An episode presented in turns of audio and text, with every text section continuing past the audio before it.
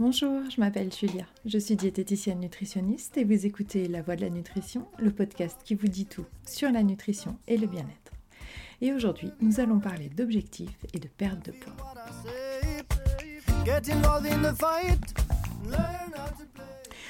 Lorsque je rencontre un nouveau patient, j'ai besoin de le connaître, mais pas seulement au travers de son assiette. Je pose donc beaucoup de questions notamment sur ses journées, son entourage, mais aussi sa santé, ses activités, son travail, son mode de vie. Je suis insatiable. Et puis vient la question, la question du pourquoi. Pourquoi se rencontre-t-on aujourd'hui? Dans la majorité des cas, la réponse qui sort spontanément est perdre du poids, parfois tristement précédée ou suivie d'un ça se alors je creuse, en demandant quel objectif ou quelle motivation les a menés à moi, en leur expliquant que perdre du poids n'est pas un objectif, mais seulement un moyen. Souvent en face, ça bug. Moi, je veux savoir ce que ces kilos les empêchent de faire ou de ressentir, ce qu'ils feront quand leur poids sera celui attendu, ce que leur poids actuel les empêche de faire.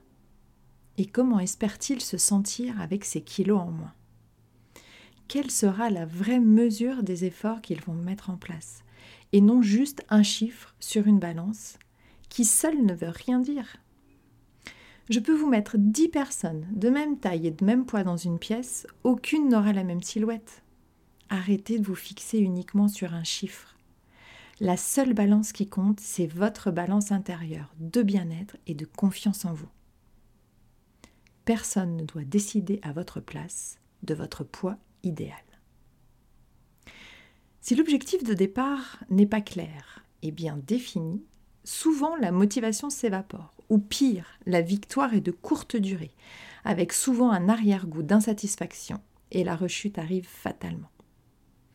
Il n'y a pas de bon ou de mauvais objectif, il y a votre objectif. Et il y a des clés pour le ou les définir et les atteindre. Un objectif se doit d'être réaliste, daté, personnel et précis. Ça nous permet d'être dans l'action plutôt que d'essayer, car essayer, tenter, c'est déjà accepter un éventuel échec. En management, on utilise souvent un acronyme, l'acronyme SMART, euh, mais je trouve que cela est tout à fait pertinent et intéressant de l'appliquer dans nos vies personnelles l'acronyme SMART, c'est une sorte de trame qui peut vous aider à trouver et exprimer votre réel besoin. Le S sera pour spécifique, c'est-à-dire là précis et personnel.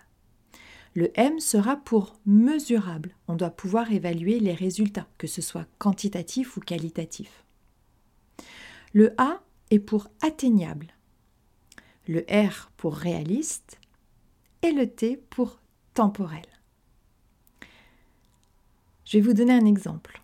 Euh, habituellement, je cours 5 km deux fois par semaine sur une moyenne de 44-45 km. Euh, minutes. Euh, je vais, dans mon objectif, c'est je vais courir la Réunion de 10 km en 1h10 dans 4 mois. Le S, le spécifique, je vais courir la Réunion. Le M, mesurable, l'est de deux façons. C'est une course de 10 km, donc mesurable en distance, que je souhaite effectuer en 1h10. Notion de temps. Le A, atteignable, je cours déjà 5 km deux fois par semaine en 45 minutes. Donc je ne vais pas me fixer de courir 10 km dans 4 mois en 50 minutes. Le R, la course, est dans 4 mois. J'ai donc le temps de me préparer. Et ensuite T, le temporel, la date de la course est une échéance inévitable. Elle est fixée par l'organisateur. Un objectif ainsi défini permet de ne plus être juste dans l'envie ou dans l'intention, mais bien dans l'action, le mouvement et donc le changement. Une autre chose importante, L'objectif doit répondre à vos propres valeurs et à vos envies pour que l'engagement soit total et le succès au rendez-vous. Par exemple, on ne va pas faire baisser son taux de glycémie pour faire plaisir à son médecin ou à sa famille, mais bien pour éviter de déclencher un diabète car on a pris conscience de son problème de santé.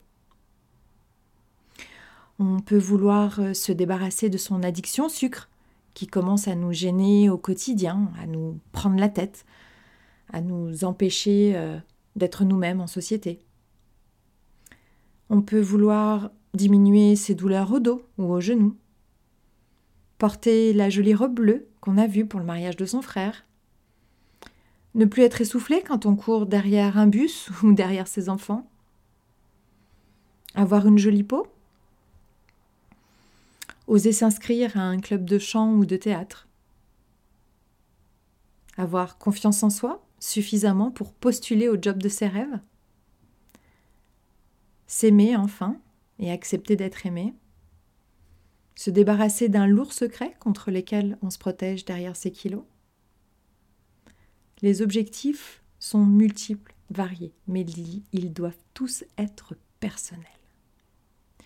Trouver son leitmotiv est essentiel et ne pas se voiler la face, être honnête avec soi-même est primordial. Et comprendre aussi que des fois, on s'empêche de faire certaines choses à cause de quelques kilos, alors qu'au final, franchir le pas nous aiderait certainement à être plus heureux et du coup nous rendrait la perte de ces kilos beaucoup plus facile. Il n'est pas si difficile d'enclencher un cercle virtueux quand on se pose les bonnes questions et qu'on est accompagné des bonnes personnes. Mettre les gens sous cloche et leur faire perdre quelques kilos en leur faisant avaler des haricots verts à l'eau et du poisson bouilli, voire pire en les bourrant de pseudo drainants ou brûleurs de, de graisse magique, c'est facile. Pendant quelques semaines, avant que le moral ne flanche sous la frustration, sous la fatigue extrême, sous l'énervement, avec l'absence de plaisir et souvent l'isolement social. Sans compter qu'au final, les kilos reviendront, car ils n'auront rien appris à part maltraiter leur corps votre corps est toujours celui qui gagne à la fin.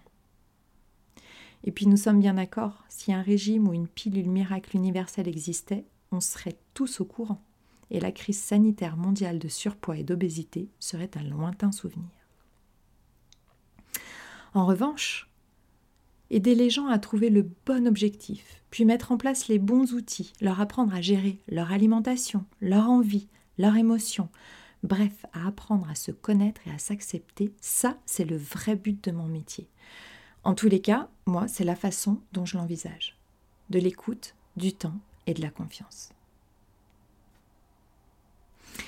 Je me rappelle d'une patiente, Nathalie, euh, qui avait 38 ans, qui était venue me voir après une prise de poids d'environ 10 kilos sur les dix dernières années. C'était une habituée des régimes en tout genre et d'un poids en yo-yo, mais elle ne baissait pas les bras et voulait encore une fois voir sur la balance le chiffre descendre en dessous de la barre des 70 kilos. Elle me parlait de ses savants calculs de calories sur la journée, de ses efforts sportifs, eux aussi calculés à la goutte de sueur et de calories près, et de tout ce dont elle se privait, sans résultat. Elle s'essoufflait physiquement et mentalement rien qu'en m'expliquant ses journées et tous ses efforts. Mais quand je lui ai demandé à quoi lui servirait de faire moins de 70 kilos, elle s'est arrêtée, m'a regardé quelques instants, les yeux grands ouverts, et puis m'a répondu Je ne sais plus. Elle se raccrochait à un vieil objectif obsolète, dénué à présent de sens. Nous avons donc démarré un travail de réflexion, centré sur elle et ses besoins, sur ce qu'elle cherchait vraiment à atteindre.